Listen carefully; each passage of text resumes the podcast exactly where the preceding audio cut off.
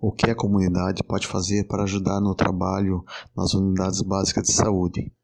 Bom, a comunidade pode colaborar seguindo as normativas da unidade, participando dos projetos, participando das ações de saúde, informando doenças e agravos, interagindo com a unidade e seus profissionais.